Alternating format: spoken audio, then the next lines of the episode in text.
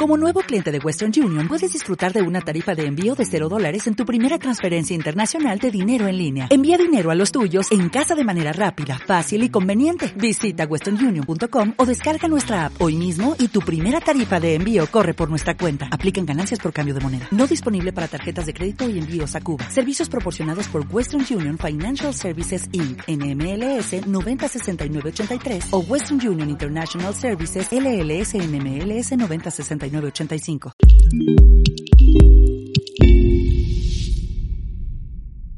Hola familia, Dios les bendiga, qué rico poder estar abriendo esta nueva temporada, esta nueva colección de enseñanzas titulada The King, el Rey. Y va a ser una serie que estoy seguro que va a marcar un antes y un después en tu vida espiritual.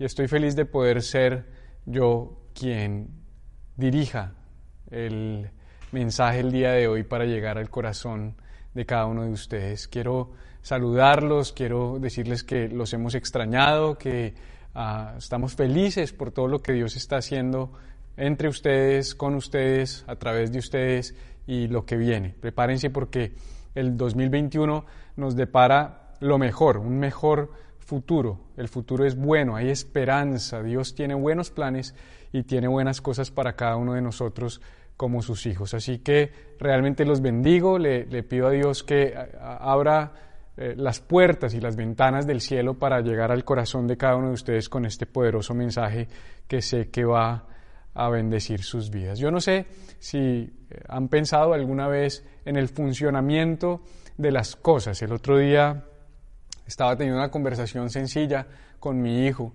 en la que hablábamos de Qué tremendo como hoy podemos comunicarnos ah, con cualquier persona en cualquier lugar del mundo en tiempo real, a full color, en HD, y es instantáneo, es inmediato, la velocidad en la que nos comunicamos, la forma como nos comunicamos, podemos hablar como si estuviéramos personalmente reunidos en la misma sala, estando una persona en la China, otra persona en Colombia, una persona en los Estados Unidos, no importa dónde nos encontremos, nos podemos comunicar gracias al uso de la tecnología, pero en ocasiones utilizamos las cosas y nos relacionamos con las cosas, pero no comprendemos todo su potencial y no comprendemos la forma como funcionan, la forma como están diseñadas, la forma como ah, se desarrollan. Y esa falta de conciencia que a veces tenemos de todo lo que nos rodea, porque si tú te pones a pensar cómo funciona la luz, cómo funcionan los vehículos, cómo funciona el aire acondicionado, cómo funciona la calefacción, cómo funcionan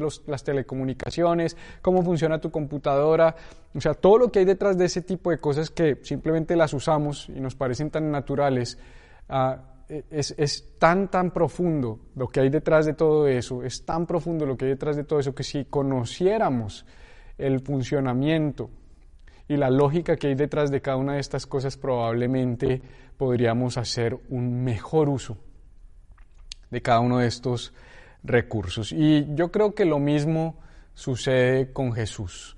Yo creo que eh, los cristianos nos relacionamos con Jesús, conocemos a Jesús, caminamos con Jesús, pero en ocasiones no conocemos, ni entendemos, ni comprendemos todo lo que Jesús representa y todo lo que Jesús significa.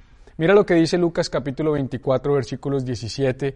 Dice así, Él les preguntó, ¿de qué vienen hablando por el camino? Acuérdate que este es el Jesús resucitado que decide aparecérsele a dos de sus discípulos en el camino a Emaús y a al conversar con ellos y tener una conversación con ellos, caminar con ellos y estar a su lado durante casi 11 kilómetros, empiezan a tener esta conversación. ¿De qué vienen hablando por el camino? Se detuvieron, tenían los rostros embargados de tristeza. Uno de ellos, llamado Cleofas, le dijo, ¿eres tú el único que ha estado en Jerusalén y no se ha enterado de lo que ha pasado en estos días?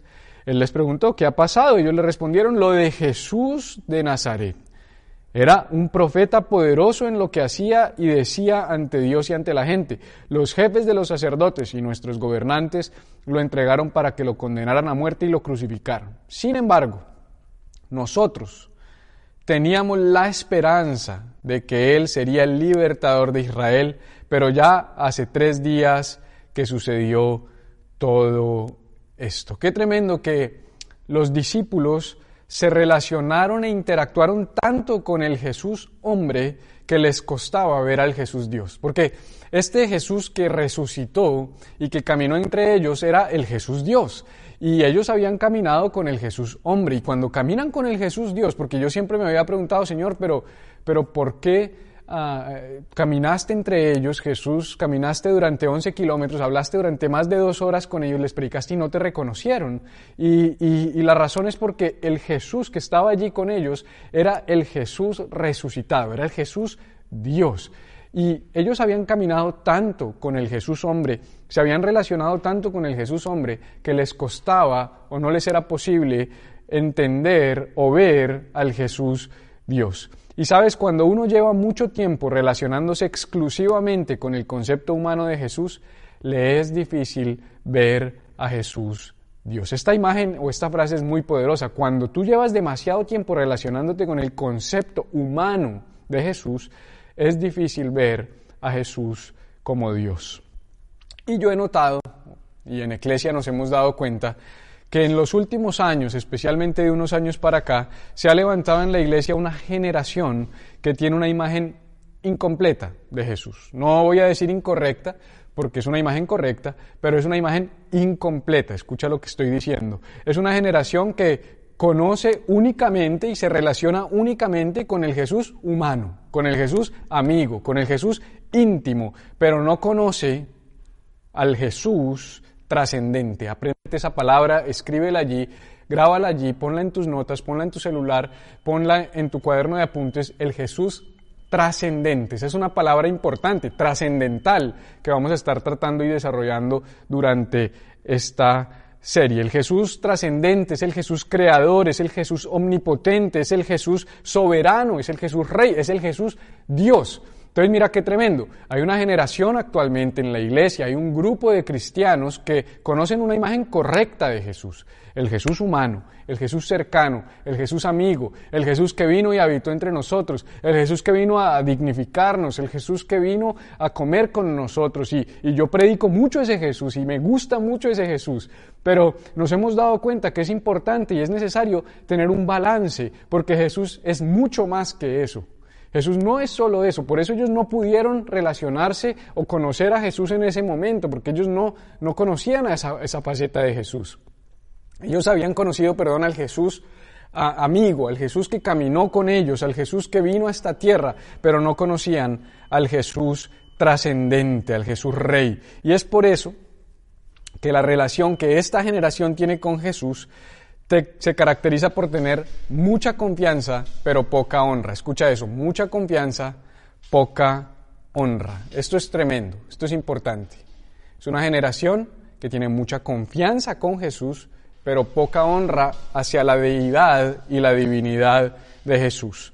El Jesús cercano produce confianza, pero el Jesús divino produce reverencia, iglesia, y este es un tiempo en el que necesitamos acercarnos a el Jesús trascendente, al Jesús rey. Por esto esta serie se llama The King, por eso se llama el rey. Nosotros necesitamos relacionarnos con toda la deidad de Jesús, con Jesús nuestro amigo cercano, nuestro Señor y Salvador, Rey de Reyes, Señor de señores, dice la Biblia. Y mira este cuadro que presenta el libro de Apocalipsis mientras yo estoy hablando, si hay ruido, si oyes pitos, no, no te desconcentres, yo te he contado que estamos en medio de una obra, aquí logré conseguir un lugar para poder grabar esta enseñanza, pero estamos en medio de una obra porque estamos reformando todo el auditorio de Iglesia Miami. Dice Apocalipsis 1.13, en medio de los candeleros estaba un personaje muy parecido al Hijo del Hombre vestido de un manto que le llegaba hasta los pies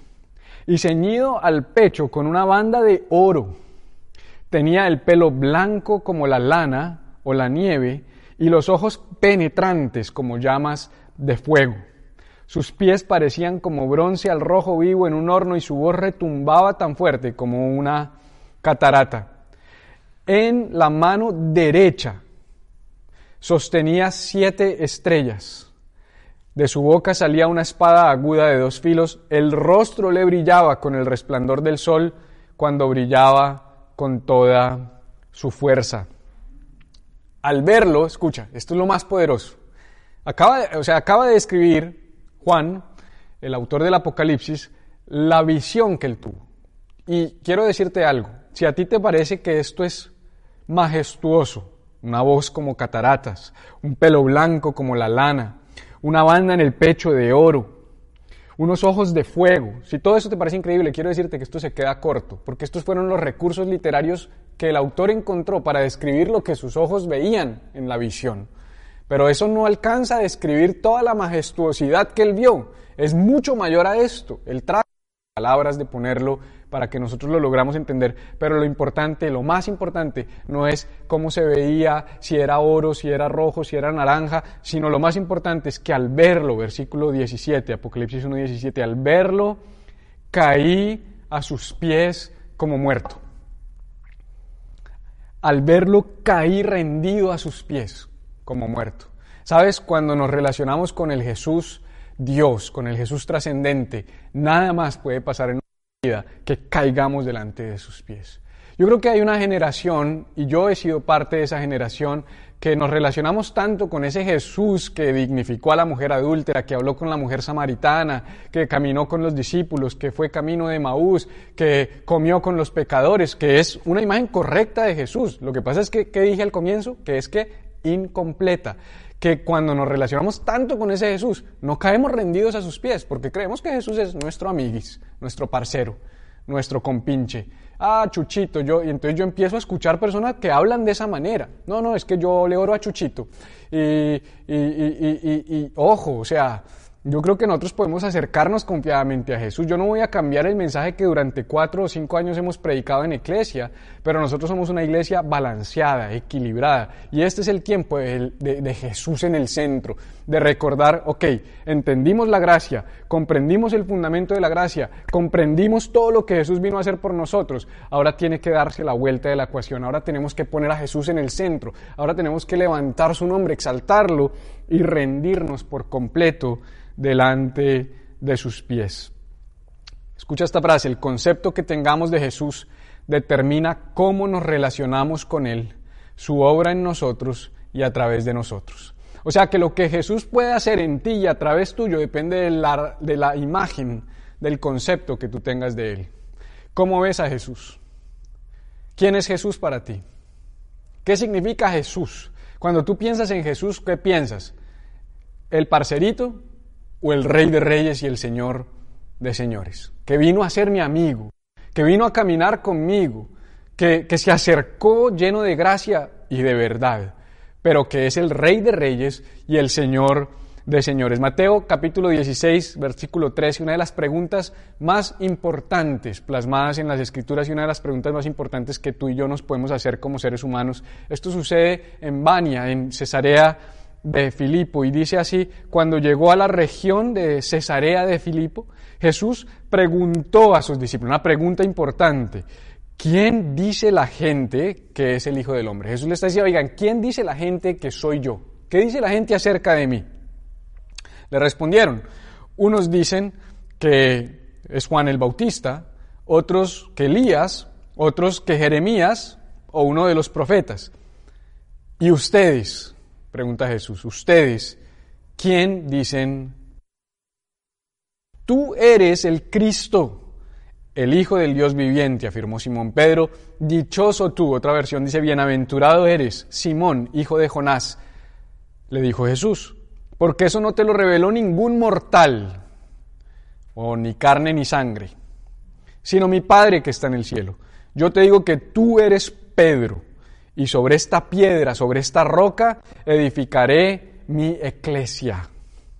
Y las puertas del reino de la muerte no prevalecerán contra ellas. Te doy las llaves de los cielos. Todo lo que ates en la tierra quedará atado en el cielo y todo lo que desates en la tierra quedará desatado en el cielo. Luego les ordenó a sus discípulos que no dijeran nada a nadie sobre que Él era el Cristo.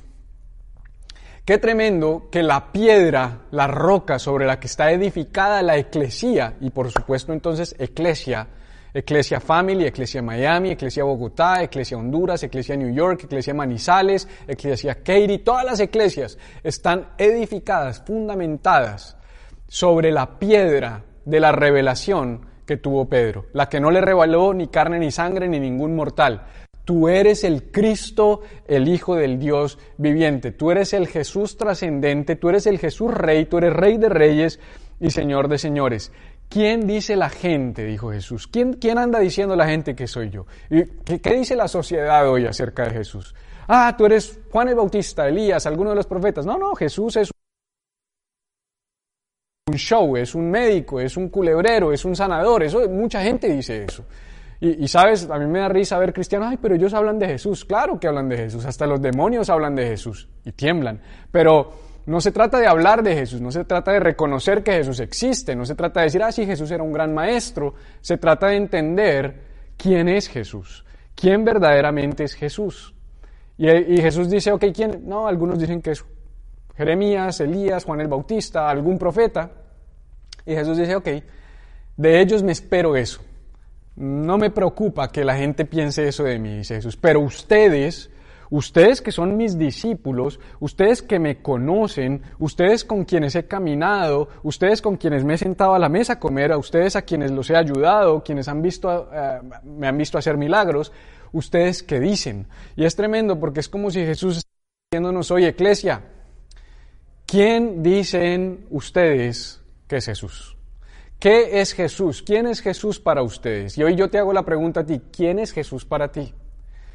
¿Quién ha sido Jesús para ti durante toda tu vida? No sea que de cristiano un día, cinco días o veinte años como yo. ¿Quién es Jesús para ti?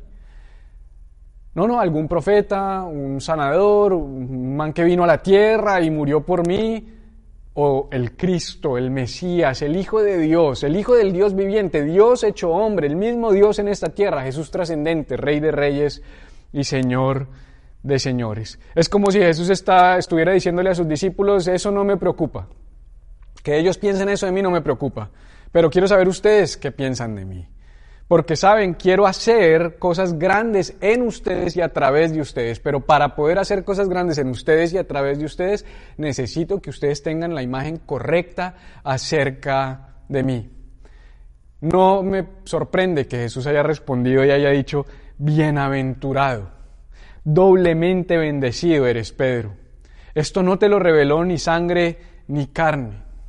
Yo creo que la razón por la que Jesús decidió pasar 40 días en esta tierra, porque tú sabes que Jesús vino a esta tierra, nació, caminó con los discípulos, estuvo 33 años, tres años y medio de ministerio, muere, y luego de su muerte el tercer día resucita, luego de su, de su resurrección camina 40 días en esta tierra y se va, asciende, en Mateo capítulo 28, y luego de ascender 10 días después cae en el día de Pentecostés el Espíritu Santo. Pero yo creo que Él se presentó eh, de la manera en que se presentó después de haber resucitado y no se fue inmediatamente al cielo, porque me he hecho esa pregunta, ¿por qué, ¿por qué permaneciste unos días?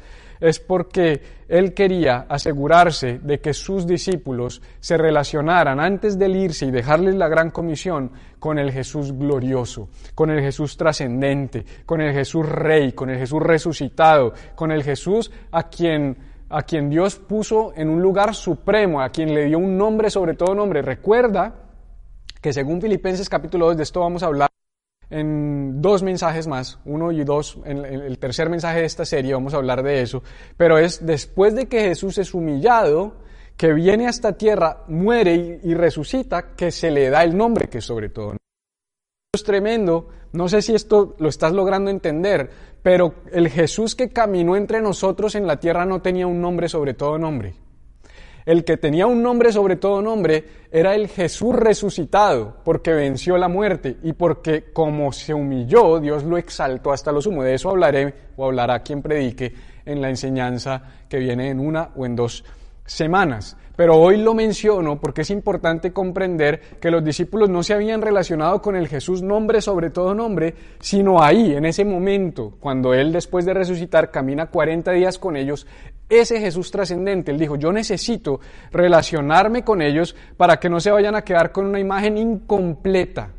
Y vuelvo y digo, yo creo que una porción de la iglesia tiene una imagen incompleta de Jesús, una imagen que solo se relaciona con el Jesús amigo. ¿Y sabes qué pasa? Que el Jesús amigo promueve una relación, pero solo el Jesús rey produce transformación. Tómale un pantallazo a esa imagen. El Jesús amigo promueve relación, pero solo el Jesús rey produce transformación. Por eso muchas personas hoy en día se relacionan con Jesús, pero sus vidas no son transformadas, porque se relacionan con una parte de Jesús. Pero tú y yo, iglesia, vamos a relacionarnos en el 2021 con Jesús en toda su majestad, en toda su gloria y en toda su grandeza, y al hacerlo nuestras vidas van a ser transformadas y van a ser impactadas por completo. Hoy hay una iglesia que en una porción, no puedo decir que todas las iglesias del mundo porque además no las conozco, pero me quiero asegurar de que nosotros en Iglesia Bogotá, en Iglesia Manizales, en Iglesia Miami, en Iglesia Family y cada uno de los pastores que somos parte de esta familia, nos debemos asegurar de que Jesús Rey, Jesús trascendente, sea predicado así como el Jesús amigo y cercano es predicado. Y hay una generación que tiene un concepto incompleto de Jesús y, yo creo que esto tiene que ver con que vivimos en una sociedad donde hay mucha falta de paternidad. La falta de paternidad, que es evidente en nuestra sociedad, ha causado por lo menos dos efectos que son devastadores en el corazón del ser humano. Uno, esa falta de paternidad trae un vacío de identidad. Ese vacío, perdón, un vacío de intimidad, y es un vacío de, de ah, tener una necesidad de amor y de intimidad. Y debido a eso, a que tengo ese vacío de intimidad en mi corazón, la iglesia ha preferido predicar y enfatizar a un Jesús humano, cercano, amigo, íntimo, porque llena ese vacío de intimidad que hay en el corazón de una generación huérfana. Pero también hay una herida con la autoridad. Hay una generación que está herida con la autoridad. Y lo mismo, eso ha hecho que haya un rechazo en el corazón de las nuevas generaciones hacia las figuras de autoridad. Entonces la iglesia prefiere predicar al Jesús amigo, íntimo, cercano, porque es más fácil que una generación que está herida contra la autoridad reciba el mensaje de un Jesús cercano y amigo que el mensaje de un Jesús autoridad, rey de reyes y señor de señores. Pero nosotros como iglesia, aunque predicamos a un Jesús amigo y hemos predicado a un Jesús cercano y te hemos hablado de un Jesús que vino y habitó entre nosotros, es tiempo, guiados por el Espíritu Santo, por el Espíritu de Cristo, de predicar y equilibrar la balanza para que como iglesia nos relacionemos no solo con el Jesús amigo, no solo con el Jesús cercano, no solo con el Jesús humano, sino con el Jesús que resucitó. El Jesús Rey de Reyes y Señor de Señores, el que le fue dado un nombre que es sobre todo nombre, y dice la Biblia que delante de ese nombre de Jesús toda rodilla se doblará y declarará que Él es Señor. Jesús es el Rey y Señor de mi vida. Jesús es el Rey y Señor de tu vida. Y estamos llamados, como lo dijo el, el, apóstol Juan en Apocalipsis 1.17, ahorita que lo leímos, a caer a sus pies como muertos cuando veamos la grandeza de Jesús, cuando veamos el tamaño de Jesús, cuando veamos el poderío y el señorío de Jesús. Tú y yo, iglesia, estamos llamados a rendirnos por completo a Jesús. Yo amo al Jesús cercano. Yo amo al Jesús que caminó entre nosotros. Yo amo la idea de un Jesús que vino a buscarnos, un enviado de Dios, el Mesías, enviado por Dios, el Cristo, el que vino a restaurar nuestra relación con el Padre, el que vino a enseñarnos un mejor camino, a establecer un nuevo pacto. Yo amo a Jesús. Yo amo a ese Jesús. Y yo por cuatro años, cinco años, desde que entendí esto, porque yo, yo tuve un entendimiento de la gracia de Dios en los últimos años de mi vida, yo se los he contado en muchas ocasiones, y desde que conocí Eclesia y desde que me he estado relacionando con Eclesia y con mi pastor, el pastor José Víctor, y hemos podido entender todo lo que representa y significa este mensaje de la gracia de Dios a través de Cristo Jesús. Yo amo eso. Yo soy un predicador de gracia, Nueve de cada diez enseñanzas mías hablan de la gracia de Dios, hablan de Jesús entre nosotros, hablan del Jesús que vino a dignificarnos y está perfecto. Es un súper mensaje. Eso ha podido reconectar el corazón de generaciones. Eso ha podido reconectar el corazón de muchos con Dios. Eso ha podido sanar el corazón de muchos que han estado dañados y heridos con la autoridad. No porque sí, porque a veces son figuras de autoridad los que, las que los han dañado, muchas veces figuras de autoridad dentro de la misma iglesia. Pero este año tenemos la convicción puesta por el Señor, por el Espíritu Santo, de que necesitamos como iglesia poner a Jesús en el centro de nuestras vidas. Tiene que ser el centro, nuestra vida tiene que girar alrededor de Jesús. Él tiene que estar en el centro de nuestros corazones, de nuestras decisiones, de nuestras familias, de nuestras empresas. Todo lo que somos, lo que hacemos, lo que tenemos, todo lo que sucede en nuestras vidas tiene que girar alrededor de Jesús y tiene que declarar que Jesús es Rey y Señor. No es un cántico, no es un corito, no es un versículo que pegas en la pared. Todo eso está bien, el cántico, el corito y el versículo. Hazlo, porque eso te recuerda quién es Jesús. Pero tu vida, desde que te levantas hasta que te acuestas, desde el lunes hasta el sábado, hasta el domingo, toda la semana, todos los días, desde enero hasta diciembre, en todo momento y en todo lugar, debe declarar que Jesús es rey, que Él es el rey. Y este es el año de declarar y proclamar a Jesús rey, rey de reyes, señor de señores, el alfa y la omega, el principio y el fin y Apocalipsis 19:11 dice, vi el cielo abierto y apareció un caballo blanco. El que lo montaba se llamaba fiel y verdadero. En su manto y en su muslo tiene un nombre escrito, Rey de Reyes y Señor de Señores. Ese es Jesús. Esa es la imagen con la que cierra la Biblia.